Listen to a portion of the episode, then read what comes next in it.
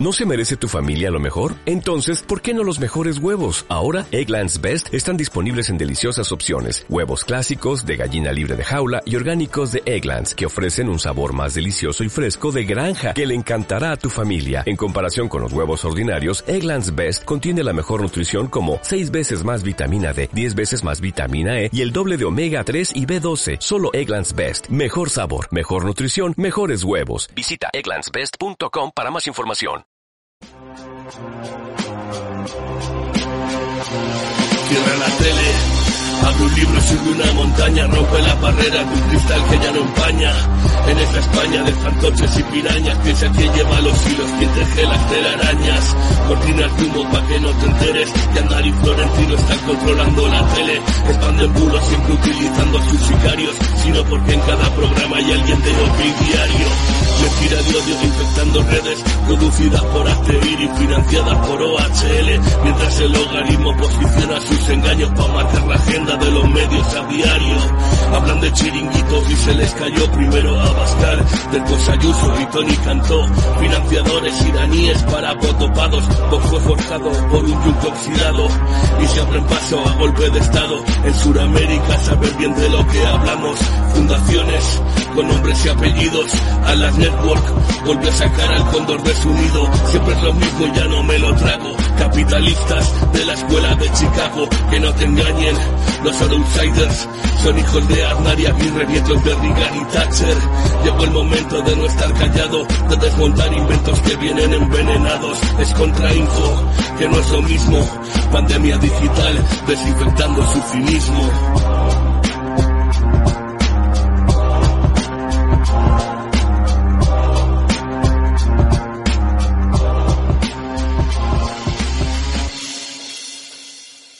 Néstor, ¿qué tal? Ya, ya te, ya te está, ya te estamos viendo todos. ¿Qué tal? ¿Cómo estás? ¿Qué tal? ¿Cómo estás? Pues muchas gracias por la invitación.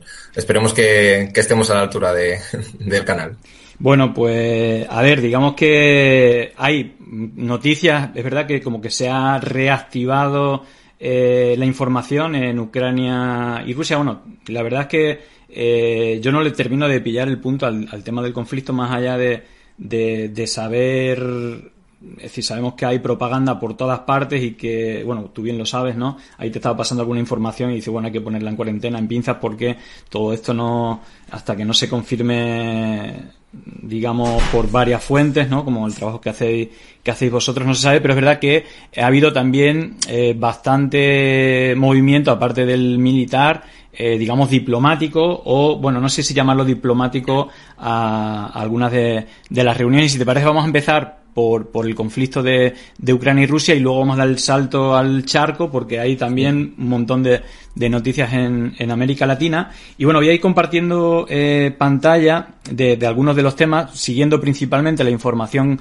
eh, de, de, Descifrando la Guerra, que yo la verdad es que siempre recomiendo eh, porque bueno, hacéis primero en cantidad una cantidad de información tremenda, pero también, bueno, pues tratáis de buscar diferentes fuentes y contrastar dentro de, lo difícil que, que, es esta misión, ¿no?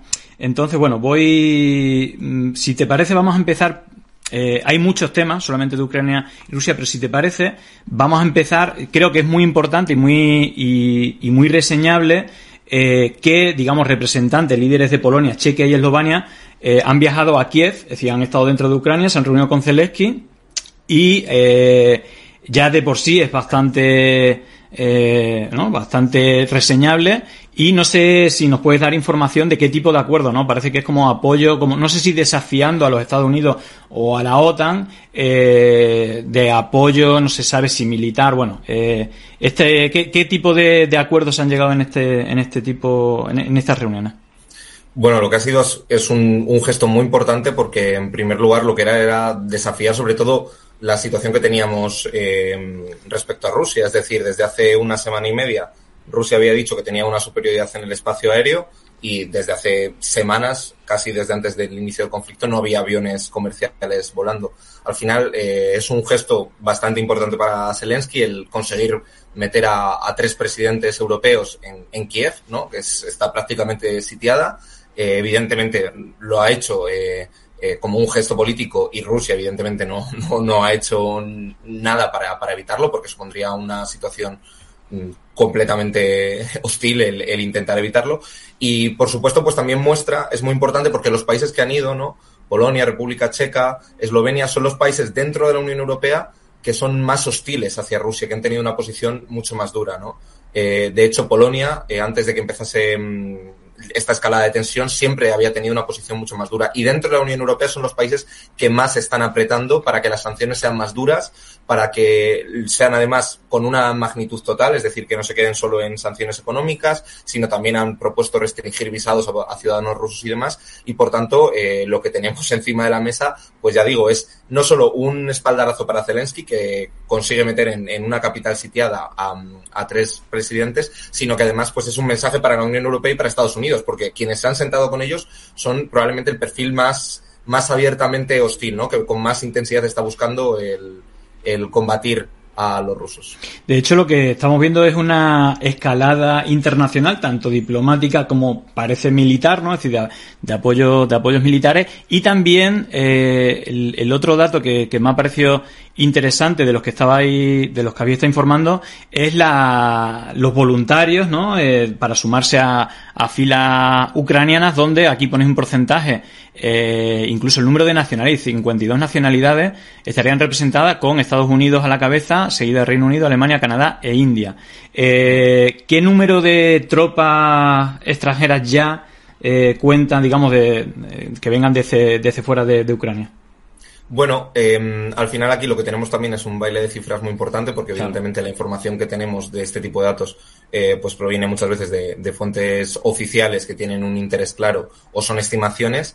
Eh, de todas maneras, eh, Ucrania tenía un interés, y ya lleva pasando desde 2014, cuando pasó la guerra en el Donbass y demás, eh, de, de, llamar a, a soldados extranjeros y de abrir las puertas, porque además sabe que una internacionalización del conflicto y que muera un británico o un estadounidense en suelo, en suelo ucraniano es pura gasolina y eso lo han hecho conscientemente. Y además porque Ucrania tiene una estructura militar que permite que te lleguen este tipo de gente. Es decir, aparte del ejército regular ucraniano, lleva habiendo milicias y grupos armados que funcionan desde hace mucho tiempo. Esta gente no se va a integrar al ejército ucraniano, sino que va a funcionar pues en grupos de voluntarios, en batallones o en milicias que, que son las que mm, ya conocemos de sobra. Las nacionalidades son importantes eh, y, y, las cifras que tenemos pues son entre 12.000, 16.000, hablan, ¿no? Eh, como digo, hay que cogerlo con, con pinzas todo ello, pero sin duda alguna sí que podemos hablar de que hay varios miles de, de, voluntarios que si no han llegado ya tenían esa predisposición y bueno, pues es sobre todo significativo la nacionalidad, como dices tú, eminentemente occidental y sobre todo por parte de Estados Unidos eh, y Reino Unido, que es que incluso hemos visto como Reino Unido había dado información desde cauces oficiales o diplomáticos para explicar cuáles eran los procedimientos y demás. Bueno, incluso lo hemos visto en medios de comunicación españoles, ¿no? Que alguno decía, bueno, ¿cómo alistarte al ejército eh, para combatir en, en, Ucrania? Que era, pues, eh, es demencial realmente plantearlo en esos términos. De hecho, y, y por, por, terminar de ilustrarlo, el, uno de los sitios donde se estaban entrenando supuestamente los voluntarios extranjeros fue bombardeado hace dos días por el ejército ruso, que fue el famoso ataque a 25 kilómetros de la frontera polaca. Y, y, lo que estaban llegando también era reportes de que, bueno, pues había muchos voluntarios que parece que al final no terminaban de llegar y demás. Al final también es mucho la idea de la propaganda, es decir, que tienes gente de otros países luchando en tus filas y demás. Y, ya tenemos la contraparte por parte de Rusia, que ya ha dicho que hay eh, 20.000 voluntarios de Oriente Medio dispuestos a luchar, lo cual pues también previsiblemente parece que eh, bajo la etiqueta de voluntarios, que puede que los haya, también seguramente haya mercenarios. Eh, me llama la atención lo de India. O sea, allí estuvimos con Fermín Grodira de, eh, de Maldito Bulo y había un ranking de fact checkers, ¿no? Había un mapa, así como el que tenéis vosotros de la guerra, de noticias falsas eh, desmontadas. Y la India era a mucha diferencia donde más noticias falsas se difundían. Eh, a nivel geopolítico militar, eh, ¿Por qué aparece India? Porque a mí me, bueno, me da miedo. Eh, eh, bueno, sabemos que India es un país súper poblado, pero como esta gente también se sume eh, a la guerra, bueno, al final. Pero me llama la atención por qué India. Eh, no sé si es una cuestión de alianzas gubernamentales o tiene que ver con simpatías o con ciertos extractos de la población. Bueno, hay que decir que en primer lugar eh, las relaciones entre mm, India y Ucrania son importantes, es decir, sobre todo, no, evidentemente no llegan a nivel de, países vecinos y demás, pero para lo que es un país em, como India, con la distancia geográfica que tiene, ha tenido intercambios. De hecho, uno de los primeros muertos que hubo en la guerra fue un estudiante, eh, de los muertos eh, extranjeros, fue un estudiante indio que había. Hay programas de cooperación, sobre todo económicos, es decir, Em, India tiene una necesidad de materias primas que Ucrania satisface bien y además India también tiene eh, bueno, una cantidad de mano de obra ingente, ¿no? Entonces absorbe como China un montón de materias primas que llegan de otras partes. Ucrania ha sido un socio muy estable y también tenían, por ejemplo, una importante cooperación eh, en materia educativa. Como digo, por ejemplo, había estudiantes indios que, que se, se, evacuaron prácticamente en masa cuando comenzaron los primeros días de conflicto y demás. Entonces, esa relación existe y lo que nos puede hacer que encontremos a India, que claro, pues cuando eres uno de los países más poblados del mundo, es fácil que tengas también esas cifras, pero claro, es que el, el resto de grandes mm, potencias, como en, en cuanto a demografía, que son Estados Unidos, ya están en los primeros puestos y luego evidentemente China no tiene ningún tipo de papel y como digo, entonces no solo es que demográficamente tengan un peso que, termina siendo determinante, sino que es verdad que existen ciertos lazos económicos y, diplomáticos. Igualmente, Igualmente digo que, como decía, las fuentes oficiales quizás sean las, menos fiables, pero bueno, como hay una pregunta por aquí relacionada con fuentes, eh, Olmo275 nos pregunta que quién certifica esa reunión, eh, que esa reunión es en Kiev. ¿no? Y aquí siempre andamos pues haciendo malabares de no sé si hay, hay es decir, es la, información que ha salido en todo, ¿no? en todas las agencias de, de comunicación, pero es verdad que Zelensky está manejando muy bien la información. Eh, la noticia falsa más difundida desde la propaganda rusa es que Zelensky ha huido de Kiev y él, que maneja muy bien la comunicación, no hay, que olvidar que es actor, pues está en el papel de su vida y se hace su Facebook Live, su historia, probando que está en Kiev, ¿no? Y ese es como el, el mayor elemento de apoyo, ¿no? Como ha dado la vuelta al apoyo, pero en esta reunión eh, bueno, no sé si está certificada que es en Kiev. Parece mm, que en este caso. Aquí no tengo ninguna duda. Exacto, porque, porque es relativamente fácil de, mirar. Incluso yo diría que casi cualquier persona que ahora mismo se vaya, son herramientas que, puede usar cualquier, cualquier persona. Tú te vas a, los registros aéreos y puedes ver cómo perfectamente habrán entrado los tres aviones presidenciales desde distintas partes. Y además yo creo que, que no, no había un riesgo especial de hacerlo en Kiev porque sí que es, un, es una afrenta política, es decir, es presionar a Rusia, es decirle, mira, te estoy metiendo aquí y estamos aguantando y estamos, pero es que, em, bueno, eso lo haces con unas garantías de seguridad porque tú imagínate que Rusia no permite que realmente se celebre en Kiev y obstruye el espacio aéreo, no deja entrar a los presidentes, bueno, sería un auténtico escándalo. Entonces yo creo que, que realmente sí, o sea, en, eso no, no, no, hay mucha duda y además, como dices tú, Zelensky mueve muy bien eso y, no hay duda de que por lo menos permanece en Kiev todavía. Sí. Bueno, vamos con la parte diplomática. Aquí hay como una, bueno, una declaración importante eh, de Zelensky eh, que aquí muchas veces en la guerra es también el juego del despiste, ¿no? Eh, lo, lo, vimos, mm, por ejemplo, cuando creo cuando estaba aquí Ibai, decía que era incompatible con la guerra el hacer fuerza de que estamos en la frontera y todo eso, como, como pasó, y precisamente coincidió que la invasión vino cuando se hizo la muestra de que había una retirada, eh, ¿no? Muchas veces como cuando se hace un gesto de esto muchas veces es como el despiste y aquí ha habido una doble información. La primera es Zelensky, eh, nos queda claro que no podemos entrar en la OTAN. Eh, es como una, ha abierto una esperanza grande a que eh, era una de las principales reivindicaciones, ¿no? Junto a la, la anexión de, del Donbass y de, y de Crimea. Eh, ¿no? Creo que son las tres principales reclamos.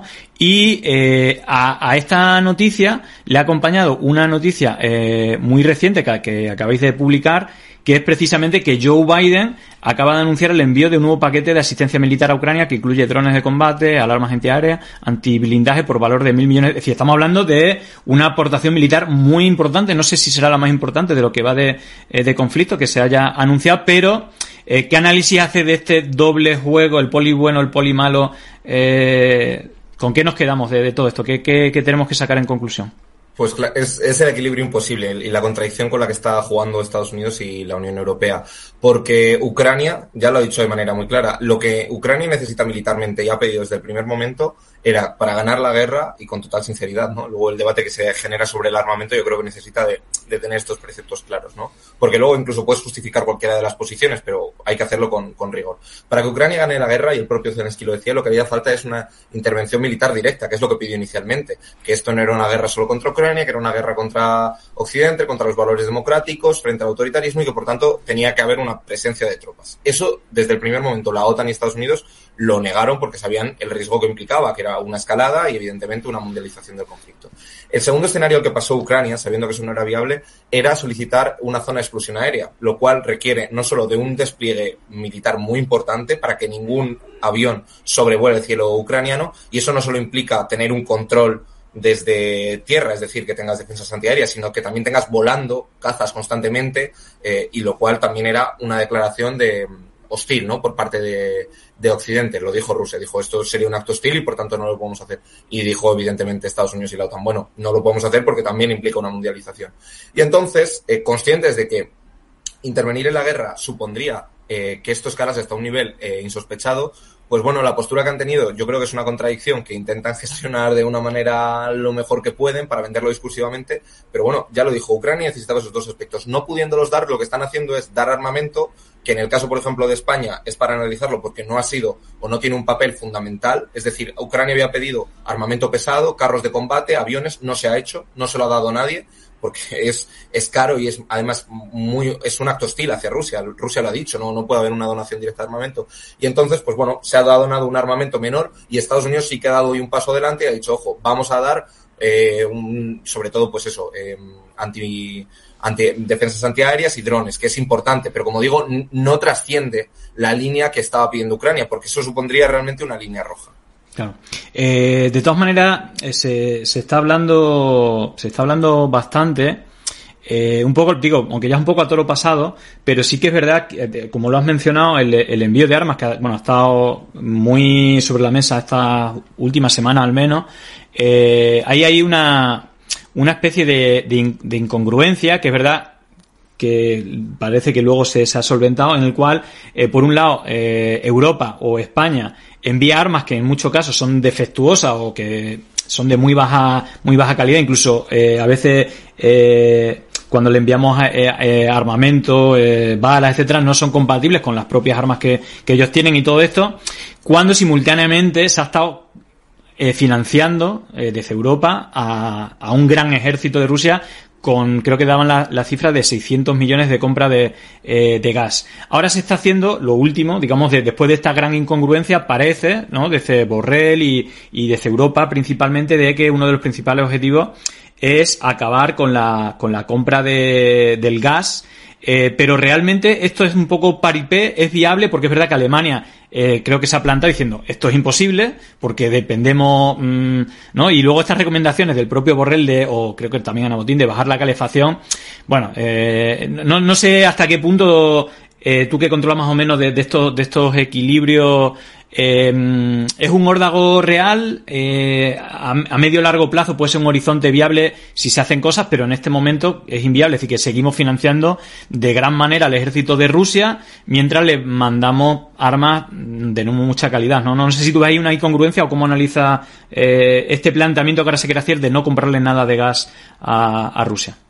Bueno, con lo comentabas tú, dos dimensiones. En la parte militar, e, efectivamente, los envíos occidentales de armamento en muchos casos, eh, yo me atrevería a decir que el caso español es uno de ellos, además con, con, relativa facilidad y es fácil de demostrar, es una cuestión simbólica, no es una cuestión efectiva, porque el propio gobierno ucraniano, como digo, había, había hecho casi una lista de la compra, es decir, si no me podéis entrar a intervenir en el territorio ni me podéis dar una zona explosión aérea, yo necesito tanques, necesito helicópteros, necesito cazas de combate y demás.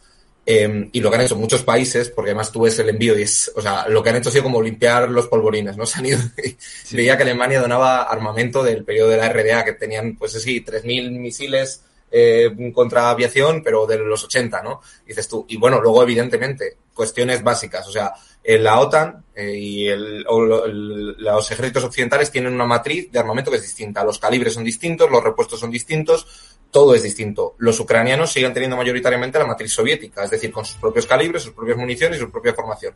Se ha enviado, me acuerdo que uno de los compañeros lo decía, pues igual ahí había hasta seis o siete tipos de lanzagranadas distintos que no tenían formación o preparación o ni siquiera repuestos para poder hacerlo. La mayoría de países europeos se han ubicado en ese aspecto, porque al final sí que se animaron a hacer ese envío de armamento ofensivo, pero no terminaba de ser determinante. Luego, hay posiciones como Polonia o como Estados Unidos que sí que han intentado a lo mejor ir un poquito más allá y, y se han tomado igual o han intentado eh, transmitir que querían hacer un, envío serio de armamento, pero saben que eso implica, como digo, un riesgo muy importante de, escalada. Entonces, bueno, salvo Estados Unidos, lo hemos visto eh, con pinzas, ¿no? O hay que cogerlo con pinzas.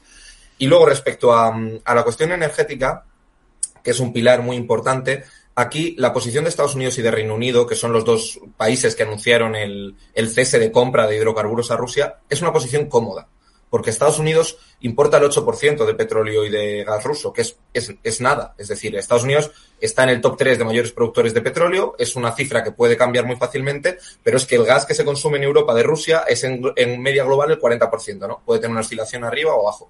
Y estos suministros no son fáciles de alterar, es decir, no hay eh, grandes eh, potencias gasísticas a las que tú puedas cambiarles. Es decir, el gas llega además por dos vías, o bien por gasoductos, que es lo que tiene Rusia mayoritariamente, o bien por, por grandes buques metaneros, ¿no? que es gas natural licuado, que llega, se regasifica y luego ya lo metes por un, por un, por un tubo otra vez. Y eso no se puede hacer. Detrás de un comprador de gas, detrás de, detrás de la operación de gas hay un comprador que en primer lugar necesita darle salida y Rusia tiene un pilar económico allí y es verdad que atacar eso le hace mucho daño, pero también hay un, un comprador, perdón, ese es el vendedor y el comprador que es que realmente necesita esa materia prima. Y la Unión Europea a corto plazo no puede permitirse prescindir del gas ruso. ¿Es un brindis al sol plantearlo o es eh, mentiroso decirlo así? Porque aunque se puede ver a medio plazo y probablemente vayamos hacia allá, yo creo que sí que vamos a ver cómo se va a intentar reducir esa dependencia, no es realista que, las, eh, que los hogares europeos sigan calientes depende en gran medida de que el principal suministrador que tiene la Unión Europea, que está a cientos de kilómetros, siga teniendo ese suministro, que a día de hoy es Rusia. Entonces, como digo, Estados Unidos es muy cómodo lo que hace y puede presionar a sus socios europeos porque abre el camino al decir que hay que dejar de comprarlo, pero a día de hoy no es realista desde un punto de vista económico.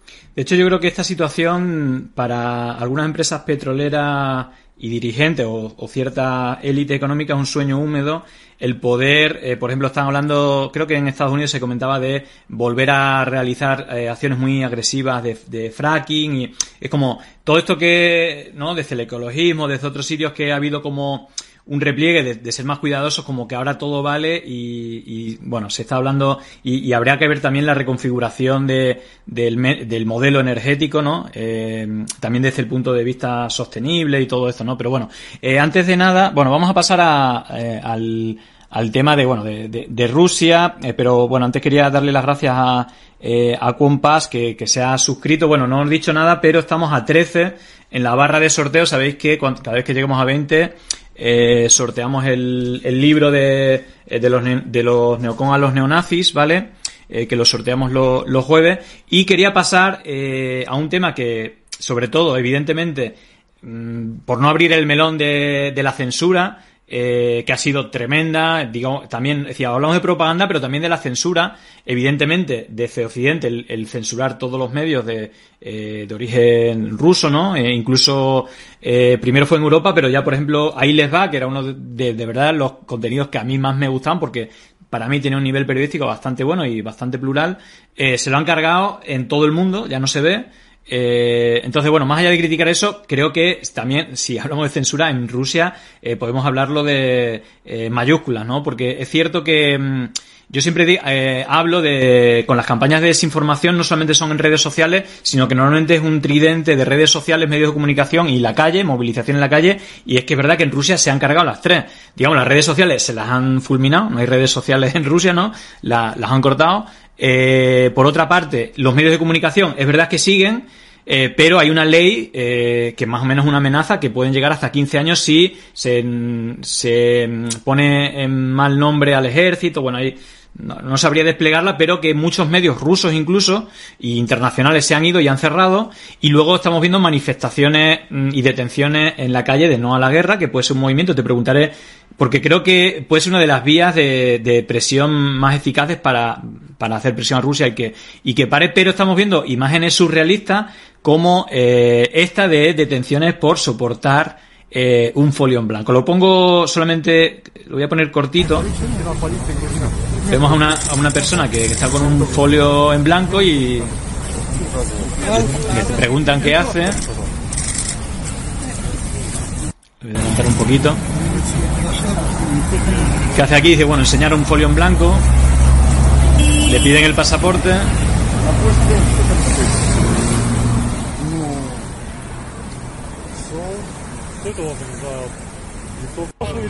Y empiezan a leerle las leyes normativas que impiden manifestarse, una del 2018, la del 2020 y otra del 2022, previa a la, a la, a la guerra, donde no se permiten manifestaciones públicas, incluidos piquetes. Y bueno, pues ahí vemos como después de leerle las leyes, que está prohibido enseñar un folio en blanco, si no para esta actividad ilegal estará sujeto a sanción administrativa. Entonces dice, bueno, voy a seguir.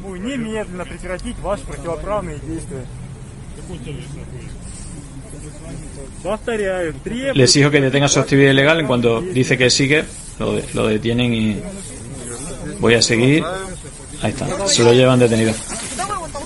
Bueno, esto se ha super viralizado. Te voy a poner otra, mmm, otra cosa que se ha viralizado bastante, que es precisamente eh, en directo, en, en un programa, eh, en, un, en un canal ruso, aparece una eh, una periodista, Marina Obsyanikova, con un cartel de, de, de, no a la guerra y parece, bueno, por lo que comentáis, que al final ha sido una multa eh, de 280 dólares que ya está en libertad, pero creo que se va a tener que atener a, a un juicio más largo eh, con estas normas que, que se van a creer. De todas maneras, creo que esto también entra un poco dentro de de la propaganda, pero eh, digo que eh, evidentemente son como hechos sabiendo que van a tener eh, unas detenciones y tal, pero al final creo que están hechos también para que se viralice, pero lo que está claro es que eh, los niveles de censura que estamos eh, llegando a ver son, eh, son surrealistas, ¿no?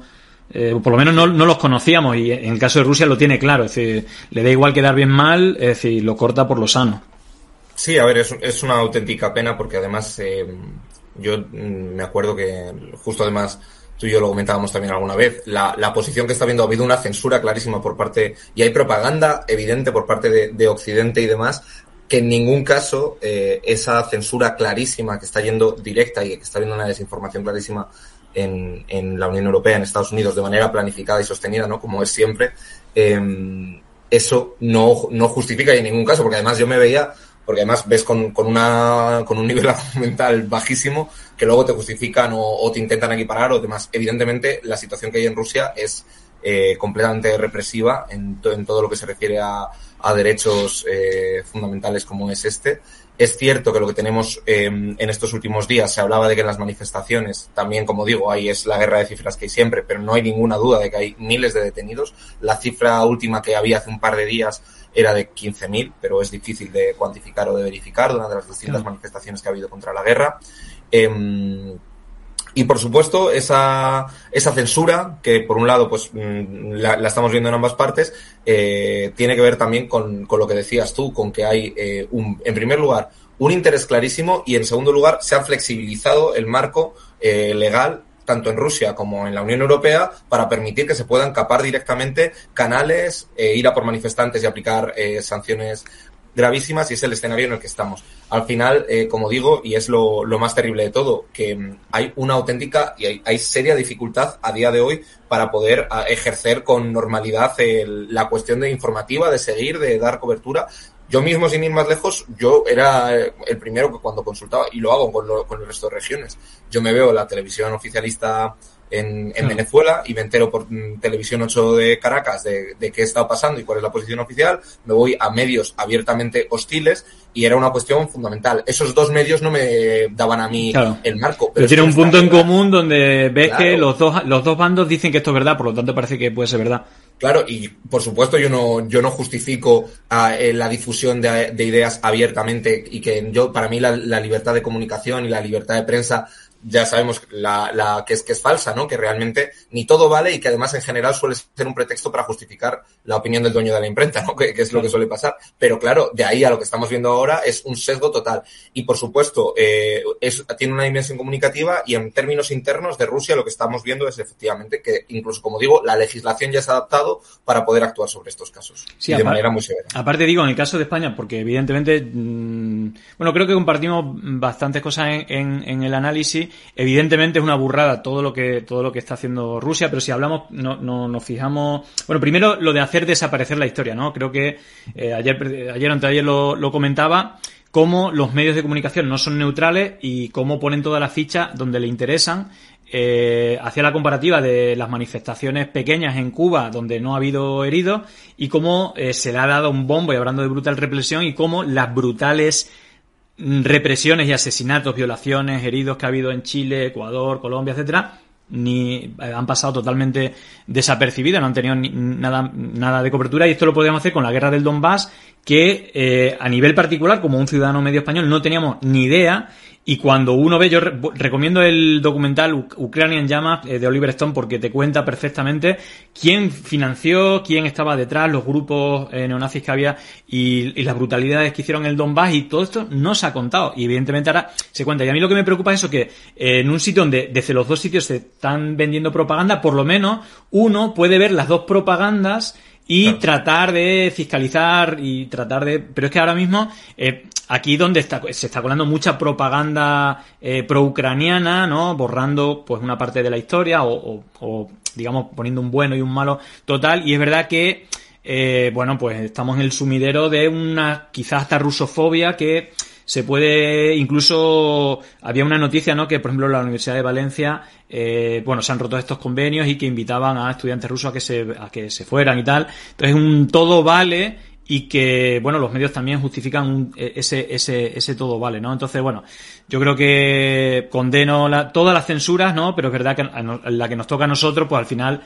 eh, está censurado pues todo lo que lo que viene de, medios rusos que en algunos casos y en, en, periodo de guerra seguramente es propaganda pura evidentemente pero creo que a la hora de hacernos nuestra propia idea también puede ser útil para ver qué se dice desde, desde el otro lado no no sé qué opina eh, de, de esto no Sí, no, básicamente es eso. lo que digo, y creo que es fundamental además que lo tengamos claro, que mm, esta guerra, como todos los conflictos armados, suele tener una dimensión comunicativa muy importante. Lo, lo he comentado varias veces, ¿no? La, parte interna, que es la cohesión, el garantizar que tienes un apoyo que te permita eh, plasmar los, los objetivos y, en esos términos el gobierno de Ucrania y de Rusia con propaganda, con, con, con con desinformación y también con dando noticias, inflando el ánimo nacional. Ahí además hay una dosis de nacionalismo brutal en ambas partes, que es el, la matriz en la que se ha fundamentado toda la campaña comunicativa y cómo están vertebrando la justificación de ambos, de ambos puntos de vista. Y luego hay una externa, que es, en términos de, de comunidad internacional, justificar y legitimar tus, aspiraciones, ¿no? De cara a tener un apoyo, de cara a que tus posiciones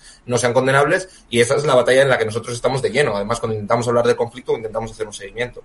Y lo que estamos viendo, pues es eh, lo que dices tú, una deriva muy peligrosa, que por supuesto es que es lo que digo, no, a mí no me duele ningún tipo de prendas hablar de lo que ocurre en Rusia o de lo que ocurre en Ucrania, y además es lo más peligroso de todo es que quizá nos ponemos el foco en la propaganda y en la desinformación. Hay grandísimos periodistas rusos, ucranianos, eh, medios, cuentas independientes, periódicos que informan con rigor, que están teniendo una difusión eh, bajísima, muy escasa, que los grandes medios no están intentando hacer una labor rigurosa. Y al final lo que se está colando por ambas partes, por la que nos toca a nosotros es esta, es eh, un ejercicio muy peligroso porque en primer lugar se simplifica el conflicto hasta unas dimensiones que... Todo es negro blanco y no hay, no hay Claro, y te abren la puerta a todo. Y en segundo lugar, es que los pretextos y los argumentos que se están utilizando con esa simplificación son revisionismo histórico, un nacionalismo ultra inflamado, y entonces, claro, eso da lugar a que haya unas falacias y escuchemos unas auténticas tonterías que no se corresponden con la realidad.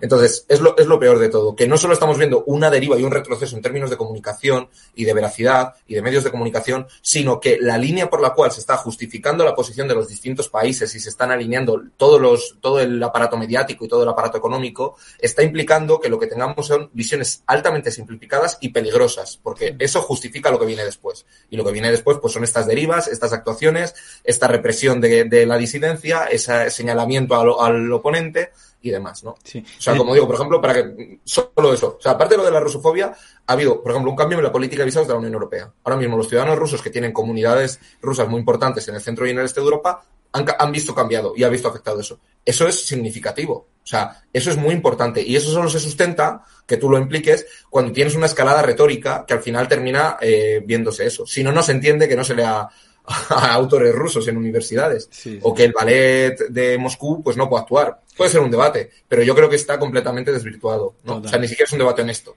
Y... No es, este ballet es, es, oficial, es propagandista. No, no, no, no, no sea en esos términos, simplemente es ruso fuera. Total. Eh, y un ejemplo de esto hemos visto lo del cartel que se ha super viralizado, creo que lo han puesto en, toda la, en todas las teles, ¿no? Con el no a la, el no a la guerra eh, en, una, en una tele rusa.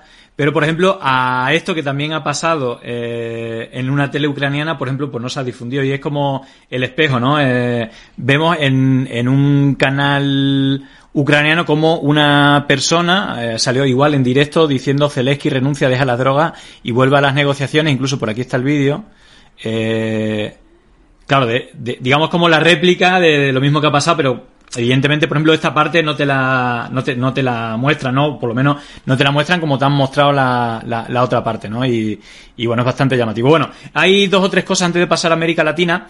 Una es, eh, digamos, creo que es interesante, ¿no? Que la Corte Internacional de Justicia de la Haya, eh, que está ju- eh, juzgando alegaciones de genocidio en el conflicto ucraniano, ha indicado como medidas cautelares que se detengan las operaciones militares rusas mientras delibera. Rusia no ha comparecido. Es se, está el run run, ¿no? Yo ya lo estoy escuchando en, muchas tertulias de tratar de condenar a Rusia y Putin como crímenes de lesa humanidad, etcétera, y digamos una justificación para que haya una orden contra él y todo esto. Bueno, no sé cómo está cómo, cómo está esta cosa, cómo si ha avanzado algo, si es real esta amenaza, si, si puede seguir adelante. Mm.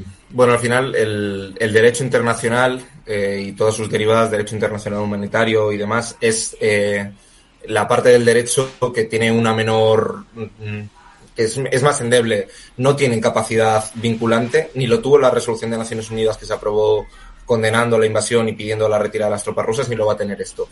En todo caso es importante porque sobre todo no solo evidentemente em, lo que lo que dictamine la Corte Internacional de Justicia de la Haya sí que puede tener un impacto a posteriori y, y vamos a ver cómo además puede ser puede justificarlo las conclusiones a las que llegue pues distintas posiciones eh, y sanciones y demás pero entra fundamentalmente este movimiento dentro también de lo que es pues la, la busca la búsqueda de la judicialización y del señalamiento internacional Mm, la investigación que se pueda dar de aquí a seguramente años, es decir, bueno, depende, varía mucho el caso, ¿no? Pero la guerra de Yugoslavia seguimos teniendo titulares todavía de lo que, de lo que fue eh, años después. Efectivamente, puede que tenga un impacto, pero de momento estas decisiones hay que enmarcarlas más en eso, ¿no? En ese juego comunicativo y en esa Sí. dimensión internacional que se le da al conflicto, porque Rusia, desde luego, no atiende a estas razones, ¿no? No, no, va, no va a cesar, ni además tiene capacidad la Corte Internacional de, de forzar un alto fuego. No va a mandar una misión de paz ni nada por el estilo. Sí. Pregunta aquí Teseo, ¿por qué insisten los rusos en acusar de drogadictos al gobierno ucraniano? Es una de, de, de las cosas que se suelen repetir. No sé si sabes el origen de esto. Bueno, es, es, es como. Ya, es, además, esa frontera que ya se difumina mucho entre el meme o la realidad de que efectivamente pues hay vídeos y, y todo el mundo hablaba dentro de Ucrania, incluso la oposición ucraniana, pero no la oposición prorrusa, porque estaba Ya. ya muy mermada, sino incluso otros sectores la, la acusaban de, de drogadicto eh, por fotos o vídeos o sobre todo por, por algunos momentos en los que se le veía él como sobrecitado. Yo la verdad que no le he hecho un test de drogas a Zelensky, pero es verdad que es como todo el mundo Vamos, que, es como, bueno, algún político español también tenía esa fama Sí, y tal. por eso se me ocurre ese ejemplo. Bueno, me no- parece un muy buen ejemplo. Vale, no, no, que se le ve no- y dices, no tú, bueno, nombremos. pues sí. Vale. Bueno, mira, antes de, de irnos de Ucrania, yo me gustaría también, eh, porque al final, descifrando la guerra, bueno, aquí comentaba tu compañero Alejandro López eh, cómo seguir la, la cobertura. Habéis implementado varias, eh, varias cosas en vuestra web, como un mapa interactivo, 23 artículos, eh, 5 crónicas desde Ucrania, y luego la actualidad diaria. Bueno, yo me quedaba antes de, de pasarnos de tema para que, y así actualizamos un poco cómo, si aquí ya tenéis un mapa interactivo que está súper chulo, eh, en el cual, bueno, hacéis un, creo que además lo vais actualizando día a día y, y aparte tiene aquí, bueno, en- entiendo que la zona, la zona gris son la- las zonas que están con- consolidadas el ejército ruso, el avance y aquí tenéis como registros audiovisuales, ¿no? De, eh, ¿no? Si pinchas aquí se ve el vídeo de la intervención o de la, del último movimiento. Bueno, ya que estamos con el mapa, ¿cuál, cuál serían los, eh, los últimos avances? Bueno, hay, hay una cosa que a mí, claro, ahora al verlo, es decir, Kiev, que es un poco donde parece que va a ser el, como el, eh, aquí vemos que está ya, mm, están las tropas ya ahí encima, ¿no? Es decir, está casi bordeado. Incluso aquí hay una caldera que se llaman caldera, no sé si en términos eh, militares, como que cuando te rodean y, y, y, y aquí hay, mm, eh, bueno, básicamente se dan por muerto o, o que solo le queda la rendición cuando hay una caldera y hay aquí eh, fuerzas de, de Ucrania, que no sé si es así, pero lo que sí vemos es Kiev, que está, bueno, bastante rodeada o hay hay una consolidación del ejército ruso bastante cerca, pero ¿cuáles son las últimas novedades de, los de los avances, eh, digamos, de las tropas rusas y mm, Kiev? Es decir, que le queda poco para caer, es decir, se están intensificando los bombardeos o cómo es la situación en Kiev y en el resto de- del país.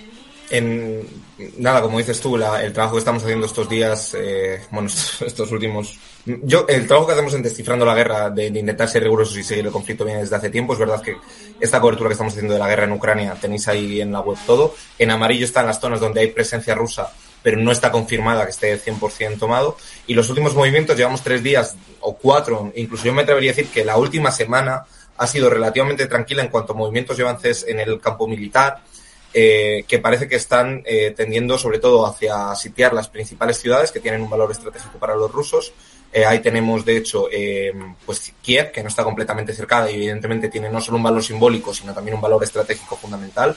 La toma y el sitio de Kiev por las consecuencias económicas, sociales, humanas y políticas que tendría. Y, em, como digo, se está avanzando en ese embolsamiento. Tenemos varias ciudades, eh, tenemos Sumi y sobre todo la que parece más probable que vaya a caer, Sumi la tenemos justo en un, en un cerco allá a la derecha de Kiev, es eh, Mariupol, que lleva cercada desde hace bastante tiempo, que daría acceso ya en el sur de, de Ucrania, en la zona al este del Dnieper. Eh, es la ciudad que está viviendo un asedio con mayor virulencia, y que además abriría ya el corredor hacia lo que sería después Odessa, ¿no? que es otra de las grandes ciudades eh, que tenemos, eh, que, tiene, que tiene Rusia en el ojo. Probablemente Mariupol es el, la ciudad sobre la que más atentos tenemos que estar. Como digo, no está habiendo grandes avances, pero ya cuando hay estos sitios y cuando están ya sobre varias eh, ciudades importantes, pues eso como es eh, Mariupol, como es Sumi, como es Kiev, lo que parece que está haciendo Rusia es intentar forzar ¿no? la rendición o el, la entrada en estas ciudades que ya le da sobre todo una posición de negociación fuerte. Es decir, tengo estas ciudades cercadas, ni siquiera tengo a lo mejor la necesidad de tener que entrar en ellas para forzaros. Sí, digamos que, que Mariu, eh, Mariu, es Mariupol, ¿no? Mariupol. Sí, Mariupol. Mariupol tiene dos, dos elementos básicos. Uno, que es como, no sé si es la zona portuaria más importante eh, del sur, militar, ¿no? También. Eh, si no, creo, por lo que he estado leyendo, que es donde es fuerte el batallón Azov. No sé si esto tiene, tiene que ver eh, con la intensificación, digo un poco siguiendo el relato de la desnazificación, que creo que es un poco falso. Creo que precisamente, creo que lo has comentado tú, esta invasión lo que ha hecho es un espacio político que era real e importante en el Euromaidán, que se ha ido desinflando en el apoyo popular, pero evidentemente eh, con la invasión rusa, estos espacios, estos grupos, el propio batallón eh, de Azov o los partidos como sector derecha, etcétera, han crecido en apoyo popular y Mariupol es una de las zonas donde tienen como sede, ¿no? Por lo que he estado leyendo. Lo, que sobre todo estamos viendo en Mariupol y en otros lados, que además el propio gobierno ucraniano lo estaba promoviendo, es que los sectores más abiertamente, eh, bueno, eh, ultranacionalistas y conservadores, sobre todo opuestos a cualquier tipo de mediación de Rusia, son los que han tenido el poder.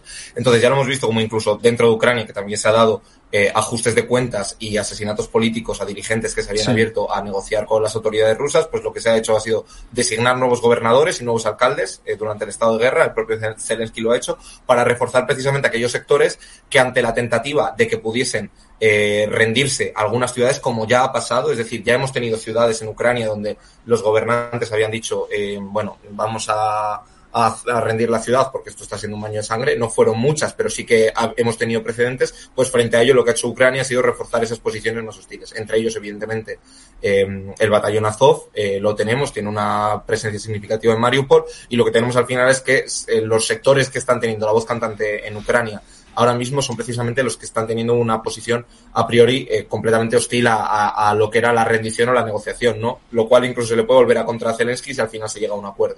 Claro, claro. Eh, bueno, te voy a dar dos preguntas antes de, de, de tema. Una, creo que estamos viendo que Rusia está evitando la entrada de militares con tropas, ¿no? Del cuerpo a cuerpo en las ciudades. Eh, pregunta eh, Volodia 17 si en Mariupol hay enfrentamientos de tropas en la ciudad o sigue habiendo solamente bombardeos. Y la otra pregunta, te hago las dos y con esto ya finiquitamos. Repatris pregunta cuánto, cuánto tiempo crees que tardarán en tomar Kiev. Bueno, eh, en primer lugar, eh, con respecto a la cuestión de Mariupol, ya evidentemente está completamente sitiado y sí que es verdad que todo el círculo metropolitano, incluso dentro de lo que podría ser el término municipal, eh, ya se están dando combates. Es decir, Mariupol es el caso más encarnizado que tenemos a día de hoy dentro de la, de la guerra y realmente la caída de Kiev yo diría que es el escenario que veríamos más, eh, no a corto plazo, es decir, la evolución que podemos esperar de la guerra en los próximos días no va a ir por ahí, porque eh, Kiev no solo es que todavía no esté completamente cercada, sino que además tiene una gran dificultad, es decir, preparar ese asalto implicaría un gran despliegue de tropas, que Rusia lo puede hacer, ¿no? Más ahora que ha, anunciado la llegada de, voluntarios, mercenarios y demás. eh, pero es altamente costoso. Yo diría que tiene un valor más estratégico el terminar de consolidar y avanzar en el frente este, en el Donbass, porque es una zona que previsiblemente yo creo que no la va a devolver en ningún acuerdo de paz, porque ya ha reconocido a las repúblicas de Donetsk y de Lugansk, y esas repúblicas no controlaban la totalidad del oblast, es decir, no controlaban la totalidad del territorio que, proclamaron independiente. Esos avances yo creo que son estratégicos, que tienen un interés mayor en controlar el este, y por tanto en Kiev yo creo que se va a avanzar, pero que los avances que vamos a ver en los próximos días, pues va a ser eso, en torno al frente del Donbass, a Mariupol, quizá el cerco de Sumi, que está un poquito, está al norte, pero no es Kiev. Y por supuesto, Kiev va a avanzar, pero como digo, no creo que vayamos a ver un cambio brutal en los próximos días. Vale, te hago dos preguntas, pero para que respondas, porque ya no estamos pasando de mi planificación temporal. Eh, CGZ1177, ¿cuánto van a crecer el descontento para eh, con Europa y cómo el ultranacionalismo en crecimiento puede recoger esta decepción? Me preocupa. Y la, y la otra, que es también súper rápida, eh, llego tarde, disculpad si alguien lo ha comentado ya, eh, pero hay confirmación de la baja de Wally, el mercenario canadiense. Bueno, se comenta que ha, que, que ha, muerto, pero como digo también, eh, tanto las hazañas militares que se le están poniendo, ¿no? Eh, se hablaba de, bueno, en este caso de, de un francotirador que, que, ha matado a decenas y también de haber abatido a, a cientos de helicópteros. Como el fantasma de Kiev, ¿no? Como el fantasma de Kiev, digo que son elementos sí, necesarios bueno, en una guerra de para subir sí, pues como siempre, se generan símbolos y figuras. Eh, sí que se comenta que ha muerto, de todas maneras, sí. no, no, no, profundizo en el caso, no claro. tengo información, puede que sí que haya sido. Y luego, respecto al descontento, yo creo que va a ser otra de las dimensiones y otro de los ecos que deja el conflicto, que es que evidentemente vamos hacia un escenario inflacionista de subida de los precios, de un reajuste, eso dentro de un escenario de reajuste internacional muy importante. Y por supuesto, ahí yo creo que va a depender de cómo estén posicionados los actores sociales, de cómo se responda, pero yo creo que sí, que lo que vamos a tener, y no es ojalá fuese distinto, es que vamos a tener un escenario muy duro en, el, en, términos económicos y en términos sociales, y esto se va a escribir en los próximos meses. Total. Bueno, mmm, hay, te, te, he hecho el 20% de las preguntas, hay un montón, claro, evidentemente, además hay mucha noticia, pero yo quiero mmm, cambiar de tercio con un punto, es decir, el, el punto de neso entre la guerra de Ucrania y América Latina, que vamos a cruzar el charco, sí. es, bueno, pues el este momento épico, bueno, que tú también lo tuiteaste, eh, ecos de terremoto ucraniano, la, la, relajación de las sanciones de Estados Unidos a Venezuela lleva eh, tiempo encima de la mesa, pero ahora es el momento de uno para Biden. Diversifica oferta petrolera, baja precio eh, y dependencia de Rusia y desbloquea las negociaciones gobierno-oposición. Eh, ni siquiera voy a poner el vídeo porque yo creo que ya, ya lo habrán visto y de hecho ya lo hemos visto aquí, pero hay una frase increíble que es eh, bueno, eh, Maduro dice que ha sido un encuentro apacible con, con el equipo de Biden, etcétera, y sobre todo decía, eh, ay, qué bien, las banderas de Estados Unidos y Venezuela ahí juntitas, como tienen que estar. Es como eh, le habrá hecho un esguince cerebral a, a, medio mundo, sobre todo a los venezolanos, creo yo. Eh, y luego la segunda es como en los medios españoles, eh, esto en la base hicieron un análisis, como por primera vez desde hace quizás 15 años, el 100%, ningún solo medio en España llama dictador eh, a Maduro ni dictadura a Venezuela. Entonces, ¿qué puede representar esto? Porque al final estoy viendo una película de Hollywood eh, con Maduro salvando el mundo. De hecho, hay un vídeo muy curioso donde él dice, eh, creo que es la mejor vía comunicacional que puede tener Maduro ahora. Dice, sí, sí, Venezuela siempre va a luchar por la paz del mundo. Un millón, dos millones, tres millones de barriles, lo que haga falta por la paz en el mundo. Eh, entonces, bueno, me parece un cambio de paradigma eh, total. No sé cuál es tu análisis y reflexión de esto lo hace con, con, el desparpajo caribeño que tiene, además, la, política venezolana, ¿no? Que es lo que dices tú, la, las banderitas que qué bonitas se ven. Bueno, es un, es un cambio muy importante. O sea, yo creo que la guerra en Rusia acelera una dinámica de cambio global que veíamos, pero sí que toca algunas teclas muy importantes. Una, yo creo que es Irán, porque Irán también tiene posibilidad y tiene un interés ahora mismo para Estados Unidos sobre todo y para la Unión Europea, que lo lleva impulsando un tiempo, de ofrecer eh, gas y petróleo a, a, la Unión Europea y que por tanto se puede desbloquear esa ficha y América Latina, en América Latina, bueno, la guerra tiene con, eh, impacto en todo el mundo, pero en América Latina Venezuela era clave. Y yo creo que es clave porque la estrategia de Estados Unidos y de la oposición venezolana ha fracasado estrepitosamente. Pero ha, ha, fracasado sin paliativos y el gobierno de Juan Guaidó ha fracasado y es una ficción. Y realmente la estrategia que se estaba siguiendo, yo desde hacía, o sea, ya se celebraron elecciones, ya no había cómo mantener la legitimidad. Porque eh, Era muy forzado, perdona que tenga un paréntesis y digo como no, no experto. Eh, tiene un pase en propaganda de, nombrar a Guaidó mientras estaba en las instituciones, pero cuando ya ha habido otras elecciones donde no se presentó y no tiene ningún cargo, ¿cómo, es ¿cómo se sostiene eso? ¿no? Ya, ya esto como lo ha, lo ha, terminado de hundir, ¿no? Guaidó ya no existe, es insostenible, ¿no? Habrá gente borrando tweets, no sé, pero... Claro, eh, lo, lo, que pasa es que al final lo que tenemos es una situación en la que el gobierno de Venezuela se ha demostrado que tenía una resistencia mmm, y ha pasado lo peor. Lo peor, del, lo peor fue el 2019, fueron el 2017, 2018, después de eso se ha estabilizado. Y el escenario era, es un callejón sin salida, porque ya la intervención militar de Estados Unidos, que durante el periodo de Donald Trump, y la gente igual se acuerda de, de John Bolton, que salía con una agenda diciendo no sé cuántas tropas de tal a tal, eso ya pasó. Y además no era un escenario ni realista, ni yo creo que incluso deseable para mucha de la oposición, que incluso lo cacareaba, ¿no?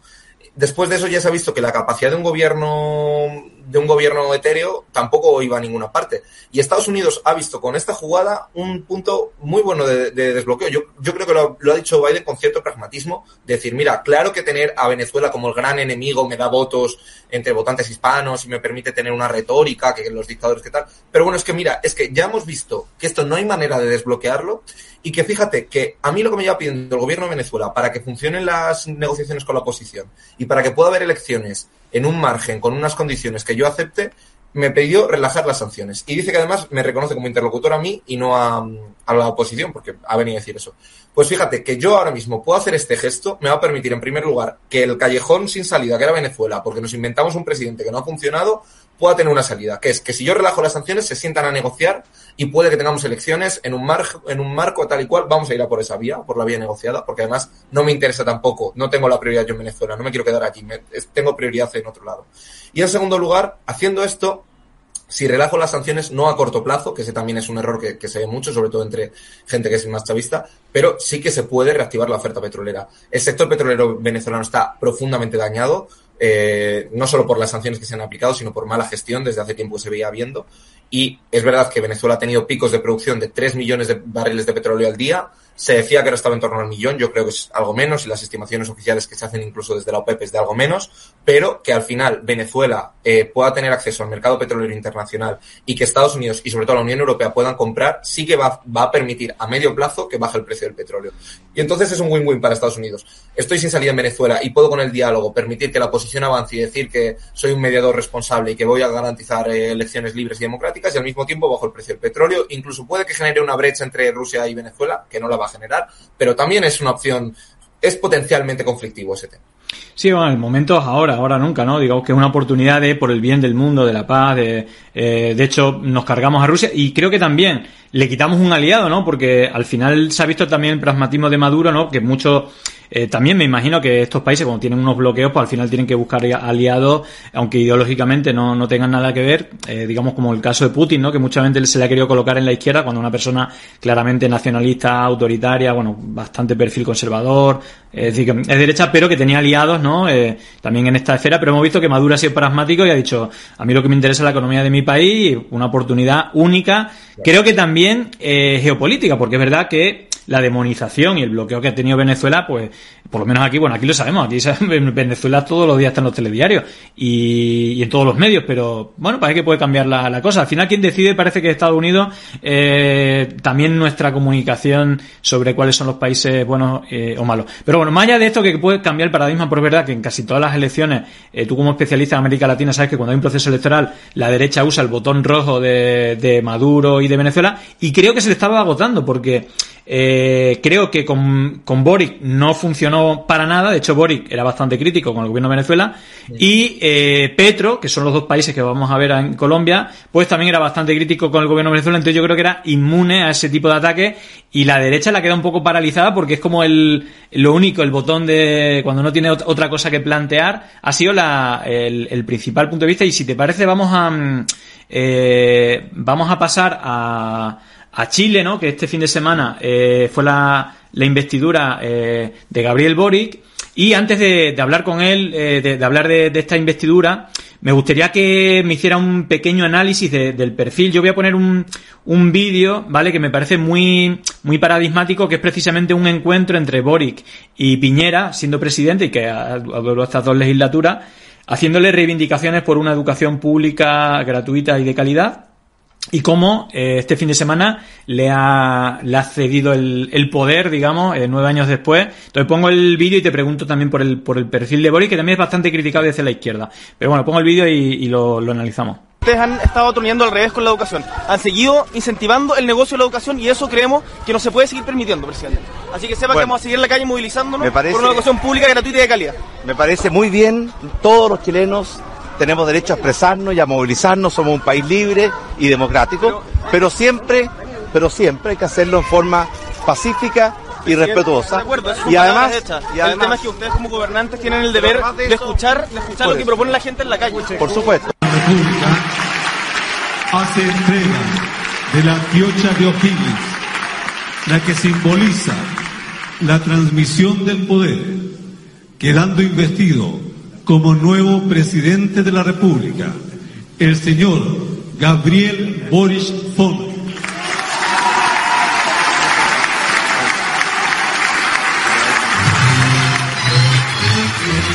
Hay una cosa, no sé si has visto este vídeo cuando le, ponen la ojiria, no sé qué, bueno, es como un simbolito ahí, de, menos será de oro. Hay, una, hay, un, hay un detalle que es que Boric le va a dar la mano y Piñera se abalanza y le, da un abrazo. Piñera ha sido muy sobreactuado de eh, hacerle guiños afectuosos, no solamente ahí, sino durante todo el proceso. Incluso le hizo el guiño para que fuera con sus socios internacionales a tener una reunión. Eh, bueno, todo esto. Eh, te quería preguntar por el perfil de Boric, lo hemos visto hace nueve años como representante estudiantil, que quizá fue uno de los inicios de, la movilización en la calle, o la movilización más potente, pero que tuvo la explosión hace tres años, mm, eh, digamos, y esta explosión seguramente haya sido la principal responsable, no solamente que haya, mm, después de Allende, el político más de izquierda que llega al gobierno, evidentemente, sino que también, y quizás más importante, un proceso constituyente, que es quitar, mm, barrer la, la digamos la, la, constitución que se aprobó con Pinochet ultra neoliberal eh, eh, vanguardia punta de lanza de, de todas de la red que yo hablo la, red de fundaciones neoliberales de Atlas Network que tienen mucho en eso con la operación Cóndor y que se, se defiende ahí eh, gente liberal que defiende la dictadura de Pinochet por, lo, por, por los logros que, que se trajo pero la evolución de Boric también ha sido como muy mm, reformi muy de muy radical a más moderada por lo menos y en la campaña también ha sido así entonces ahí hay una, digamos, lo que se enfrenta ahora Boric es eh, una oposición por la izquierda de la gente que salió al, al estallido y luego evidentemente por la derecha y parece que por lo menos en la campaña fue capaz de ganarse al centro, eh, al Partido Socialista, etcétera. Eso le, valió en la campaña, pero ahora ¿cómo ves tú a Boric? ¿Cuál crees que va a ser el papel de Boric? El estudiante que reivindicaba eh, en las calles que se haga avances grandes o el que hemos visto en la campaña como intentando contentar también al, centro? Bueno, desde luego yo creo que mm, uno de los principales, no sé si el mayor, pero probablemente puede que sea el mayor reto y el mayor peligro que tenga Boric sea interno, tanto dentro del gobierno como dentro del espacio político que constituye. No porque haya una declaración hostil abiertamente por parte del Partido Comunista o los sectores em, que están dentro de su gobierno y, como digo, dentro de su espacio social, eh, no le han declarado la guerra, pero yo, mm, sobre el propio proceso constituyente, se hizo muchas críticas a Boric, incluso yo también em, era muy crítico en cierto sentido, porque había y se ha generado en Chile una expectativa que es, puede ser muy difícil de cumplir. Lo que tiene Boric es un triunfo arrollador. Es verdad que el candidato también permitía esa concentración del voto. Él se ha moderado, evidentemente, él, ya lo ha dicho, él lo que está buscando es un cambio posible, porque además y eso sí que es verdad, Chile ha cambiado. Chile no puede no aprobar una nueva constitución, Chile no puede no profundizar y avanzar en una desneoliberalización de la economía, vaya con la palabra, eh, porque realmente ha cambiado Chile. Chile como país em, llegó a un punto en el que se dio un detonante que no que fue muy puntual, fue la subida de los bonos del metro, pero que al final terminaba cristalizando. Pero eso estaba latente ya de ese año, ¿no? Una desigualdad brutal. Claro, sí, no, no. Eso no son, no son 30 pesos, son 30 años. Y al final, pues era el detonante de luchas sociales que se iban gestando mucho tiempo, desde la revolución de los pingüinos, que fueron las movilizaciones estudiantiles en las que estaba Boric, que era el vídeo que salía al principio. Y efectivamente, al final, esta candidatura, el espacio político que él ha terminado encabezando, ha sabido canalizar muchas de esas aspiraciones. Se le ha dado forma a esas aspiraciones también a través de un proceso político que ha desbordado el país, que fue el proceso constituyente, al que al final se termina sumando hasta la derecha, porque cuando ve que ya no es defendible la constitución de Pinochet, que ese debate estaba perdido, terminan yendo a la constituyente, terminan yendo y terminan perdiendo en la constituyente, y ahora está en proceso de reacción una constituyente que Boric va a aprobar, va a promulgar, hará campaña a favor, y por otro lado va a tener un mandato en el que, como digo, tiene, además de una situación interna muy delicada, que es el, yo diría que tiene varios frentes abiertos, ¿no? Pero bueno, sin ir más lejos, el, el frente norte con el problema que hay con la migración por el norte de Chile, que es, es muy importante, y el frente sur con la cuestión eh, mapuche y demás. Y luego parte, como digo, internamente. Vamos a ver cómo puede gestionar la diversidad que tiene dentro, esa tensión entre Mm, mm, entre el cambio y revolución, no quiero decir cambio y revolución porque no es la revolución una opción, es decir, ni siquiera está en su retórica, pero vamos a ver hasta qué punto es capaz de profundizar la, con, con cambios sociales profundos yo lo que sí, y de hecho voy a ponerte dos guiños, hay una cosa que a mí me llamó mucho la atención, desde fuera vemos, oh, vuelve Allende tal, pero es verdad que durante la campaña no ha hecho menciones explícitas a Allende, ha sorteado, eh, bueno, este enfrentamiento, sobre todo la radicalización de la derecha, la ultraderecha y los militares, eh, las Fuerzas Armadas, etcétera, entonces bueno, quizás no ha querido mover, pero lo hemos visto el día de, el día de su investidura, dos gestos muy, muy importantes. Uno, rompiendo el protocolo, que lo vamos a ver como eh, creo que pide permiso, pero al final se sale de, de, la fila del protocolo que estaba establecido. En nuestra institucionalidad y es el jefe supremo de las Fuerzas Armadas en nuestro país. Esa es parte de, lo simbólico que está ocurriendo en este momento en, la Plaza de la Constitución. y se, se acerca a la estatua de Allende para rendirle honores. A la, a la estatua de Salvador Allende. Ah, Ahí está. Es un símbolo en Chile. Es algo como muy deseado por toda la izquierda internacional, desde luego, eh, pero que no lo habíamos visto en campaña, pero que hemos visto que una vez, que, es decir, que creo que es una estrategia electoral claramente para no eh, sacudir el cascabel de la derecha y de los apoyos que tienen desde las Fuerzas Armadas, etcétera, pero en el discurso, eh, voy a poner, esto lo, lo, vamos a ver luego más tarde completo, un resumen de, de todo, pero quiero ponerte la parte final. Chile, nuestro país la parte final donde mm, eh, claramente pues cita a cita Allende. Pongo la parte final y que eh, me gustaría que os fijarais en la cara del militar eh, al entrar Boric al terminar el discurso. Ah, perdón. De una sociedad más justa. Como pronosticara hace casi 50 años Salvador Allende, Estamos de nuevo, compatriotas, abriendo las grandes alamedas por donde pase el hombre libre, el hombre y la mujer libre, para construir una sociedad mejor. Seguimos, viva Chile.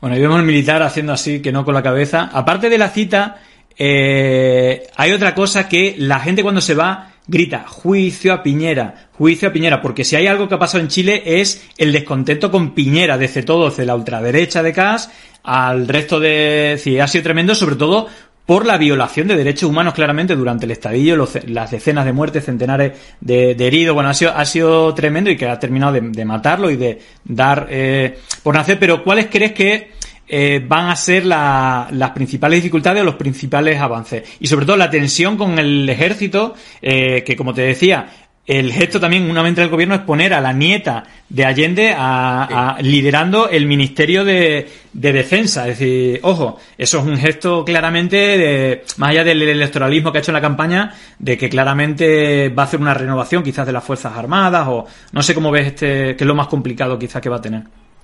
Pues eh, bueno, lo que, lo que tenemos claro es que en primer lugar va a tener un reto, como digo, eminentemente con lo que implica el Estado profundo chileno, que sigue existiendo y que todavía hay una cultura social, política dentro del Estado chileno eh, que, arrastra y que, y que tiene todavía presente. Internamente tiene, como digo, que hacer frente a las expectativas que ha generado y a los distintos grupos que, aunque no le han declarado la guerra, tampoco le van a dar la paz si no se cumplen ciertas expectativas.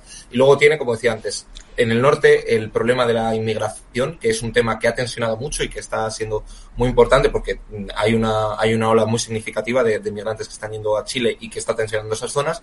Y en el sur, yo creo que la cuestión de la plurinacionalidad, que es un debate que tiene, han intentado abrir eh, Boric, y, que hay que ver hasta qué punto. En el discurso habló, ¿no? De, darle derecho como pueblo al pueblo mapuche, etcétera. Y precisamente, y, con esto cerramos Chile, Eh, una cosa que ha pasado es que Isquia, que fue el, revulsivo de, la segunda vuelta, eh, amigo desde la infancia, eh, una de las primeras cosas que fue fue ir a hablar con víctimas de, precisamente de esta zona de la Aracaunía y de, y de pueblo mapuche que se le digamos que se le demoniza con el tema del terrorismo y ha sido baleada. Es decir, no sabemos si es una acción de falsa bandera para entorpecer todo esto, pero la realidad es que eh, ha sido baleada Isquia, Isquia ¿no? Entonces, bueno, esto va a ser uno de, los problemas, eh, digamos, eh, por el sur, por el norte, el tema de la entrada. Para todo ello lo, lo, analizaremos después. Tuvo palabras muy valientes, creo, respecto a lo que fue la, la campaña. Pero bueno, digo porque nos dé tiempo, porque nos quedan cinco minutillos. Vamos a ver eh, el tema de la victoria de Petro. Bueno, no, no, vamos a poner discurso luego cuando te vaya, eh, seguramente vemos. Eh, vamos a ver rápidamente los resultados, donde, digamos, es bastante complejo el, el, proceso, ¿no? Por un lado están las primarias, por otro lado, la elección de la Cámara de la Cámara y, el Senado, ¿no?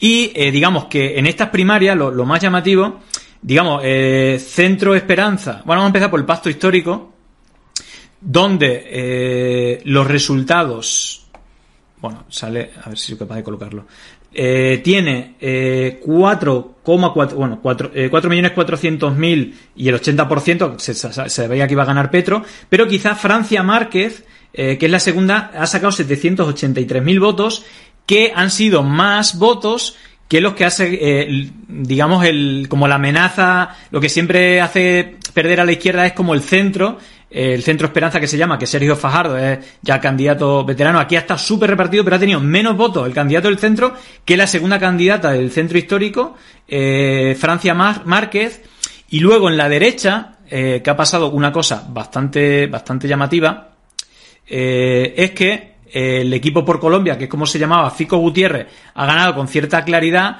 pero ha sacado menos de la mitad de los votos que Petro. Eh, ¿Qué consecuencia ha tenido esto? Bueno, y Fico Gutiérrez ha sacado un gran resultado porque los otros candidatos han tenido bastante apoyo. Bueno, la consecuencia principal es que el candidato de Centro Democrático, que es el partido de Uribe, y donde la derecha fuerte, histórica, desde los últimos gobiernos, es que el candidato del Centro Democrático se ha retirado. Evidentemente, todo esto parece que estaba planificado, y toda la derecha se va a un candidato que ha tenido menos de la mitad de votos que Petro. Y Francia Márquez le da un perfil eh, digamos, que es una eh, es afrodescendiente, feminista, eh, perteneciente al colectivo LGTB y que de una manera o de otra está claro que convulsiona el tablero político que hasta ahora ha tenido Colombia con ciertas opciones a, a poder ganar, ¿no? No sé cómo ves. Mm. En, en, sé que te tienes que ir ya, así que si quieras un resumen eh, sí, panorámico sí, de, la, de, la, situación. Eh, que, quedo, quedo de todas maneras abierto para el canal cuando, cuando quieras, ya lo sabes. Bueno, yo creo que por hacer un resumen, y de todas maneras, además voy a aprovechar que no lo suelo hacer, ah, pero para hacer un poco de spam, porque mañana seguramente saque un análisis extenso de Colombia en Descifrando la Guerra, que lo podéis tener allí. Pero yo creo que todo lo que tú has dicho, que son exactamente las claves que se tienen, se explican porque hay un terremoto político, que es Gustavo Petro, que por tercera vez se presenta a las elecciones, pero ha ido superando y creciendo su capital político y es sin duda alguna el enemigo a batir por el resto del, del espectro político colombiano. Petro ha ganado con claridad, ha movilizado a, cuatro millones de, compatriotas que han ido a votar directamente por él y ha ganado sin ningún tipo de sorpresa en su candidatura, en su coalición, que era el pacto histórico. Ahora Petro tiene un debate muy importante que lo lleva haciendo. Desde hace tiempo ha intentado ampliar su coalición, eh, con sectores de la Iglesia Católica, con sectores eh, más moderados, y su, el gran debate que tiene ahora es si la vicepresidencia, si su fórmula vicepresidencial va a ser Francia Márquez, que ha quedado en segundo lugar, que es una mujer afrodescendiente, activista y que tiene un, mensaje eh, muy combativo, o si va a intentar coger un perfil más, más moderado, más centrista con el Partido Liberal Colombiano, que es la opción que parece que está encima de la mesa. Y enfrente lo que tiene es un centro eh, que, como dices tú, pues eh, se ha desinflado, aunque tiene todavía un peso parlamentario importante, que, que, que, parece que no es capaz de articular nada, porque además está completamente desunido. Ingrid Betancourt vino para terminar yéndose, con profundas peleas, y lo que hemos visto sobre todo es como la derecha, ante el miedo, se ha replegado de manera clarísima y cuando ha visto que Petro realmente tiene la fortaleza que parecía, se ha terminado moviendo. Y la derecha colombiana se ha reconfigurado. El uribismo, que era la parte más recalcitrante, opuesta a los acuerdos de paz, frente al riesgo, frente al temor, ha terminado por irse y por pasar de ser la locomotora de la derecha a ser el vagón de cola frente a ser quien había liderado la derecha con Álvaro Uribe, con, con, con Iván Duque, ahora pasa a estar a ponerse detrás de un alcalde, el alcalde de Medellín, que ha ganado con claridad, Fico Gutiérrez, porque saben que realmente esta, esta derrota, esta, esta partida electoral va de, de si se derrota o no a Gustavo Petro. Claro, al final va a ser un todos contra uno en la segunda vuelta. Si hay segunda vuelta, no se llevará opción en la primera vuelta, pero sobre todo creo que el uribismo está muerto. Yo creo que el documental Matarife, que lo recomiendo, lo mata, lo vincula claramente con pruebas con el narcotráfico, el paramilitarismo, tiene casos terribles como los, eh, los falsos positivos, en fin. Eh, estaremos pendientes de a qué hora te pueden ver eh, mañana. Me, me, voy ahora mismo a Spanish Revolution y a partir de las 15 a Descifrando la Guerra. Y entre medias, cenando en mi casa si alguien se asoma por ¿Y la lo, de. ¿Y lo de Colombia? ¿Cuándo lo...? Y lo de Colombia mañana o pasado. Venga, bueno, muchísimas gracias. Nos vemos gracias. pronto. Chao, chao. Adiós. Chao. Cierra la tele, abre un libro y sube una montaña, rompe la barrera de un cristal que ya no empaña. En esta España de fantoches y pirañas, piensa quién lleva los hilos, quién teje las telarañas. Cortinas de humo pa' que no te enteres, que Andar y Florentino están controlando la tele. Expanden bulos siempre utilizando sus sicarios, sino porque en cada programa hay alguien de diario. Mentira de odio infectando redes, producidas por Actevir y financiadas por OHL, mientras el logaritmo posiciona sus engaños para marcar la agenda de los medios a diario. Hablan de chiringuitos y se les cayó primero a Bascal, después Ayuso y Tony Cantó, financiadores iraníes para potopados, vos fue forjado por un yunque oxidado. Y se abren paso a golpe de estado. En Sudamérica saber bien de lo que hablamos, fundaciones con nombres y apellidos, a las network, volvió a sacar al cóndor desunido, siempre es lo mismo ya no me lo trago, capitalistas de la escuela de Chicago, que no te engañen, son outsiders, son hijos de Aznar y Aguirre, nietos de Reagan y Thatcher, llegó el momento de no estar callado, de desmontar inventos que vienen envenenados, es contrainfo, que no es lo mismo, pandemia digital, desinfectando su cinismo.